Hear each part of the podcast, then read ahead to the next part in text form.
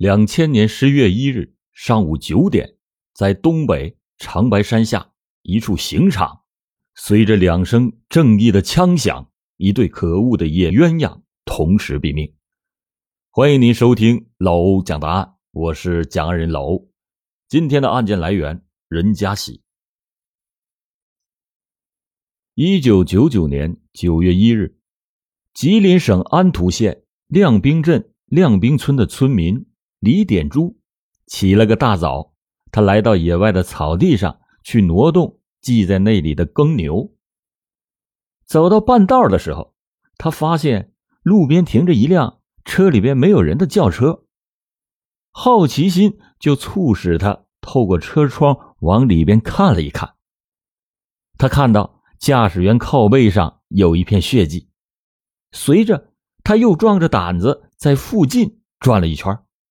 他看见，在路边的玉米地里又发现了一具满头是血的男尸。亮兵镇派出所接到了报案的时间是早晨的五点四十分。值班所长立刻带领民警赶到了现场。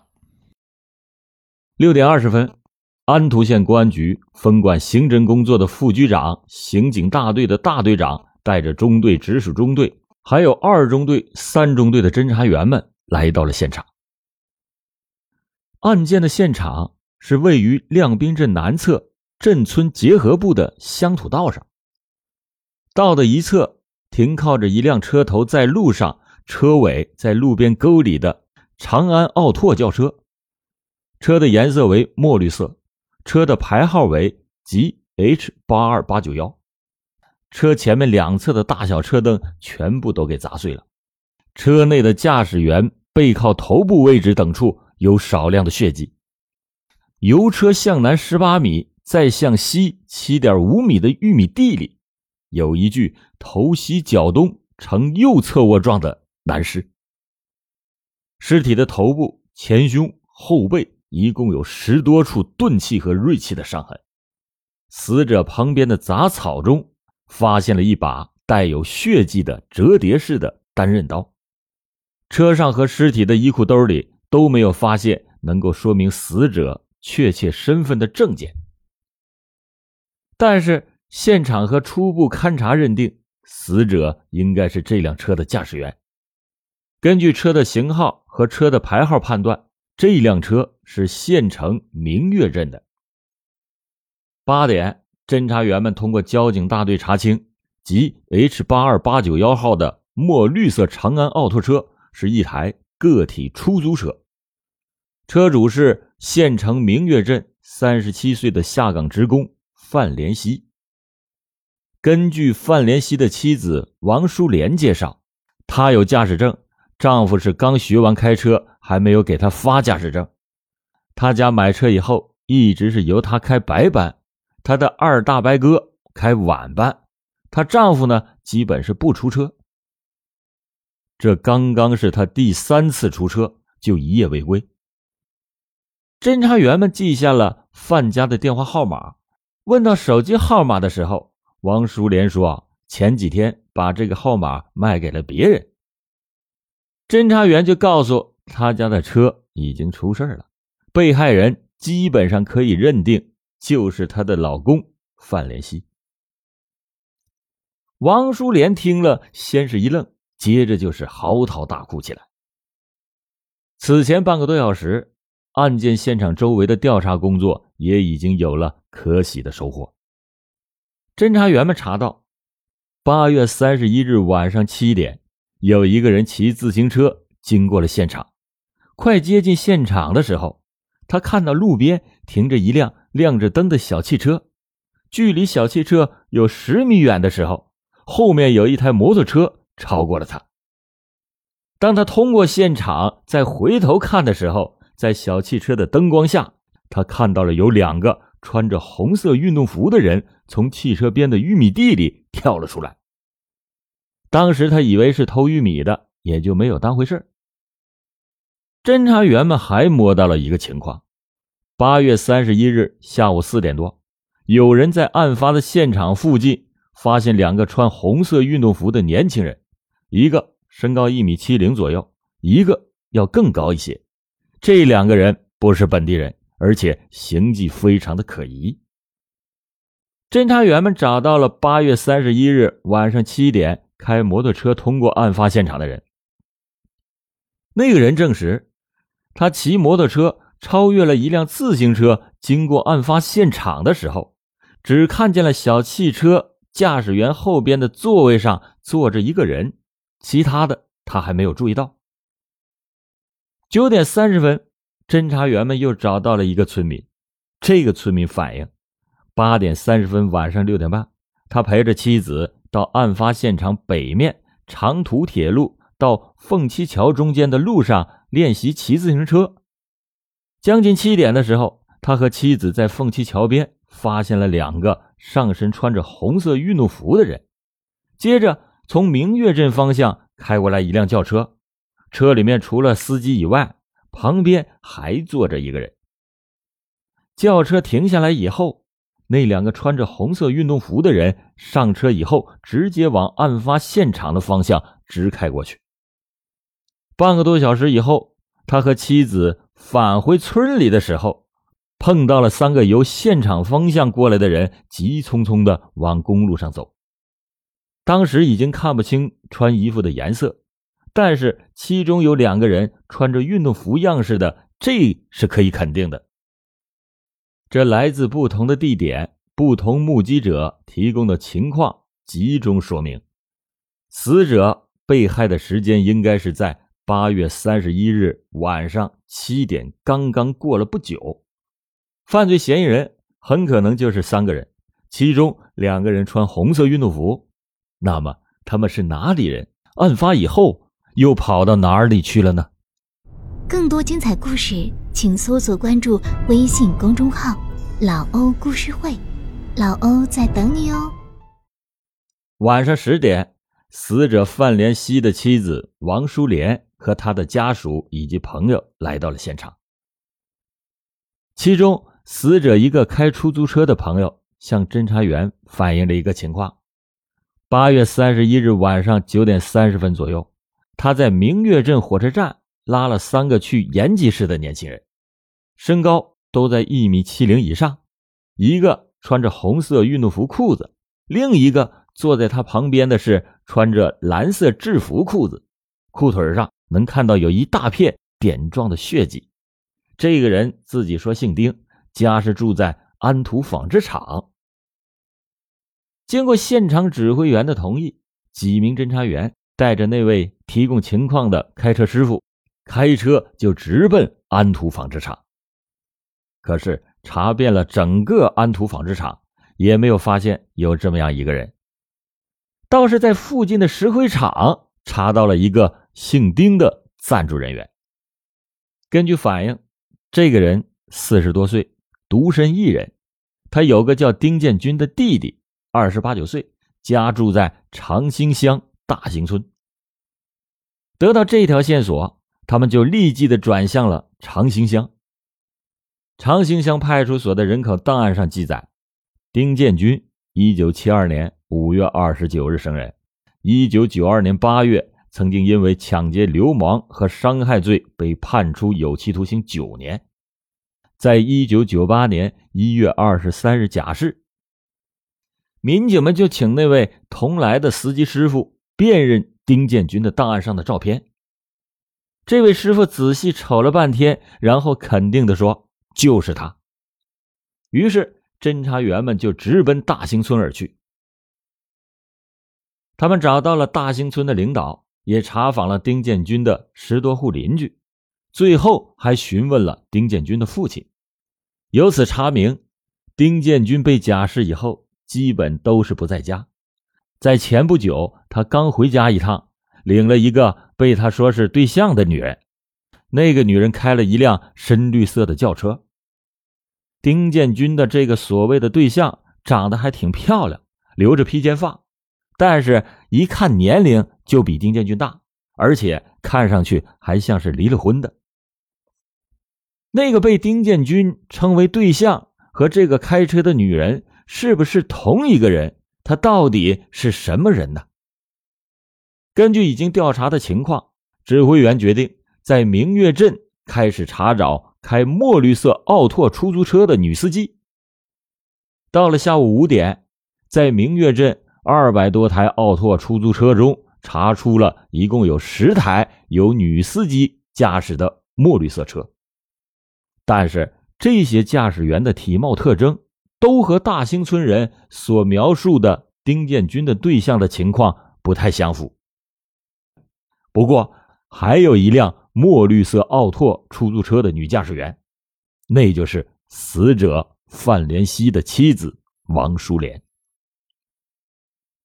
在查找墨绿色奥拓车女驾驶员的期间，明月镇第二派出所的民警曾经获得了一个更直接的线索。一位女司机说，八月三十一日下午三点三十分左右，她开车。往亮兵镇送客人，刚一出明月镇，就在路上迎面遇到了一个女司机开车由亮兵方向返回。那个女司机的车里坐着一个穿蓝色衣服的人。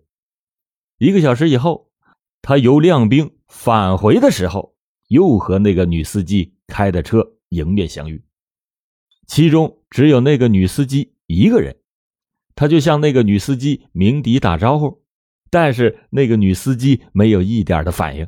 那个女司机驾驶的就是 G H 八二八九幺墨绿色的奥拓车。他说：“这个人就是王淑莲。”晚上七点半左右，指挥员们在明月镇第二派出所召开了案情分析会，综合调查上来的全部情况，确认这起案件基本上可以认定是丁建军。还有那两个大连人所为，而丁建军和死者妻子王淑莲的关系非同一般，必须得立即传唤审查王淑莲。没到半个小时，王淑莲就被传到了县公安局。审查人员依法对王淑莲进行了讯问，她始终坚持的说法是，她本人和丈夫以及婆家其他人的关系都非常的好。她和丁建军，也就是租车拉客的时候认识的一般朋友，关系呢虽然比别人要好一点，但是她本人不会相信丁建军会杀死她的丈夫。在对王淑莲进行讯问的同时，其他侦查人员按照指挥员的统一部署，去延吉市、到图门市、上秋梨沟，全力以赴，动用了可以运用的全部侦查手段。新挖掘到的线索进一步的证明，丁建军和王淑莲关系那是非同一般。王淑莲对丁建军杀害她丈夫肯定知情。于是，王淑莲被带上警车，警笛是一路鸣响，把她送进了拘留所的审讯室。九月三日凌晨三点，她的精神防线全面被突破。交代了和侦查员们判断一致的主要犯罪事实。时年三十二岁的王淑莲已经是一个十一岁男孩的母亲，丈夫范连熙虽然下岗，但是家境并不窘困，家里有轿车，还有数量可观的存款，但是他却亲自参与毁掉了自己的家庭。悲剧是源于他那淫恶的个人素质。从他认识了丁建军就已经开始了。一九九九年六月末的一天，丁建军与他在秋梨沟监狱服刑的时候，一个外号叫“钢牙”的狱友栾和才一起在明月镇租乘王淑莲的车去延吉市。在途中，王淑莲的车后轮的刹车发生故障，勉强的对付到了延吉之后。修理部也到了下班的时间，车呢只能在第二天修理。一般人很难想到，丁建军和王淑莲这一对刚刚认识的男女，居然是住进了同一个旅店。虽然是没住进同一个房间，但是他对丁建军并没有拒之门外。男的主动进攻，软磨硬泡；女的貌似被动，半推半就。两个人很快。就进入了云雨之中。十多天以后，他们又在长兴乡凤阳村附近的一处山中再次的发生了不正当的肉体关系。从此，这一对野鸳鸯便迅速的发展到了谁也离不开谁的程度。七月末，丁建军在与王淑莲一次鬼混之后，提出来要王淑莲和她丈夫离婚。王淑莲当场是坚决的给否定了。到了八月初的一天，王淑莲和丈夫发生了一次争吵，那次被丈夫踢了一脚，她立即的就哭着把这件事告诉了丁建军。丁建军就提出来由王淑莲出钱，他出面雇人杀死范连熙。也不知道是在气头上，还是他那淫恶的个人素质进一步的发挥了作用。没想到这个王淑莲竟然很痛快的答应了下来。在丁建军的催促下，她最后下定了杀死丈夫的决心。自八月五日开始，一直到八月十五日为止，王淑莲分三次把自己家中四万元三年的定期存款。提前支取，先后交给了丁建军三万六千元，并且把自己的爱立信七八八型手机也交给了丁建军使用。丁建军通过栾和才找到了流窜到延吉市的辽宁普兰店市人田胜红、侯振壮两个人，提出来给他们一万元，然后让他们杀一个人。王淑莲与丁建军。合谋杀害亲夫的罪恶，善良的范家人谁也都没有想到，就连王淑莲和丁建军的不轨行为也没有丝毫的察觉。于是，灾难终于是降临了。八月三十日，已经是急不可耐的丁建军和田胜红、侯振壮住进了白云旅店。八月三十一日的早饭以后，丁建军到明月镇买了三把。折叠式的单刃刀，三个歹徒是人手一把。侯振壮到镇里边又买了一把短把的四棱铁锤，用塑料方便袋装着。中午的时候，王淑莲和丁建军等三个人在白云旅店集中。四个人在客房里吃完午饭以后，丁建军又让王淑莲开车拉他到亮兵镇去玩一玩。下午三点三十五分。这一对男女开车又回到了明月镇，丁建军随即租乘别人的车，把田侯二人送到了他在亮兵镇选定的杀人地点，让两个人熟悉情况。田胜红、侯振壮两个人按照丁建军的安排，熟悉了现场环境以后，返回到凤溪大桥上等候。下午四点左右。丁建军在凤溪村给王淑莲挂了电话，让王淑莲现在开车接他回明月镇。王淑莲就开着空车，赶快的赶到了。丁建军就告诉她，让她丈夫晚上出车干掉他。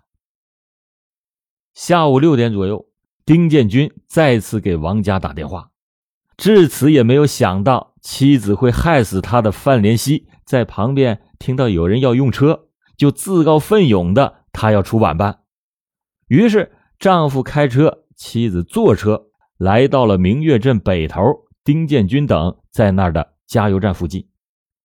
丁建军还假惺惺的说：“不好意思啊，打扰你们了，用你们一趟车。”王淑莲当时也假装关心自己的丈夫说：“老公啊，慢点开，早点回来。”到了这个时候。王淑莲这个淫恶膨胀的女人，竟然是没有丝毫的良心在线。她毫不犹豫的就下了车，租了一辆三轮车到东方美发厅开始理发做头型，然后回家看着电视等待着消息。当天晚上，她和丁建军一共通话了五次，丁建军只告诉她事情办妥了，她知道丈夫肯定是遭了毒手。但是是死了还是大难不死遇救了呢？她心中没有底儿。无论丈夫是死是活，她都是无法睡下。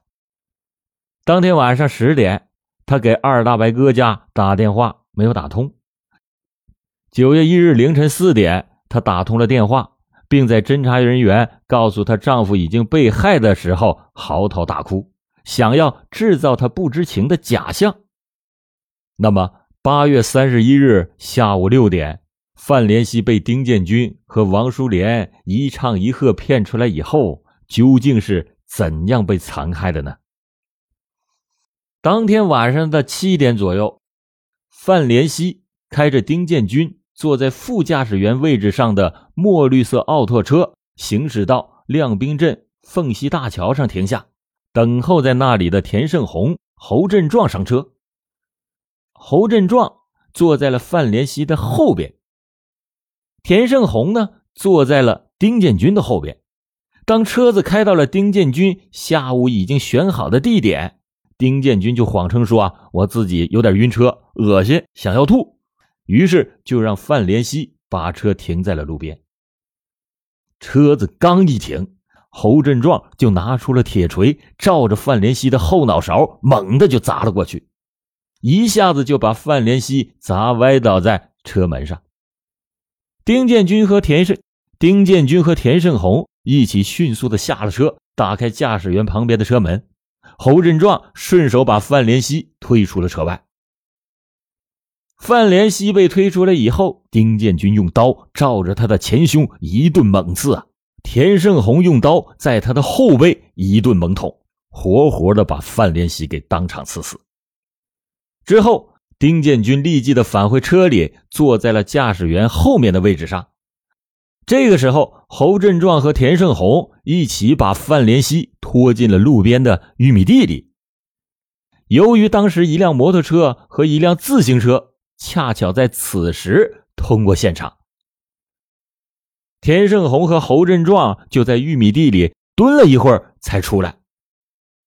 丁建军就开车往后退十多米的地方要掉头，可是呢，在慌乱中，他把车的两个后轮。倒进了路边的沟里。为了能够尽快的离开现场，三名歹徒决定弃车而逃。因为他们不熟悉这个车，不知道车灯的开关位置，又怕车灯亮着会过早的暴露现场。丁建军就从侯振壮的手里边接过了铁锤，把车前灯全都给砸碎了，并且把铁锤扔到了远处的玉米地里。田胜红用的那把折叠刀也不小心。掉在了现场。之后，三个歹徒急匆匆的逃向了公路。在逃跑的过程当中，他们甩掉了能够脱去的沾有大量血迹的衣服。侯振壮呢，仍然是穿着红色运动服裤子；丁建军仍然是穿着蓝色的西服裤子。在王淑莲开始交代自己与丁建军等人罪恶的同时，侦查员们。查到了丁建军在辽宁省的几个通讯地址。九月三日的晚上，一个由五名侦查员组成的追捕小组开始出发。九月四日的下午，追捕小组到达了辽宁省海城市。当天晚上又直扑鞍山市。鞍山市的公安局给予了积极的协助，丁建军通讯地址所涉及到的人。都被迅速的找到了鞍山市公安局刑侦支队。其中有一位男子提供了一个更有价值的线索。根据这一条线索，安图县公安局又在本县查到了另一个重要的线索。九月五日，追捕人员是急奔大连市，在大连市警方的大力支持下，九月六日下午，丁建军在大连市瓦房店花园街。被当场擒获，同时追捕小组还得到准确的消息：九月七日，侯振壮在鞍山市火车站一下车就落入了法网；九月十五日，刚刚窜回到明月镇的栾和才也落入了法网。不久之后，田胜红最后一个落入了法网。法律是严肃的、公正的。丁建军、王淑莲被终审判处死刑，侯振壮、田胜红。被判处死缓，栾和才被判处有期徒刑十年。好了，感谢您今天收听老欧讲答案。老欧讲答案，警示迷途者，唤醒梦中人。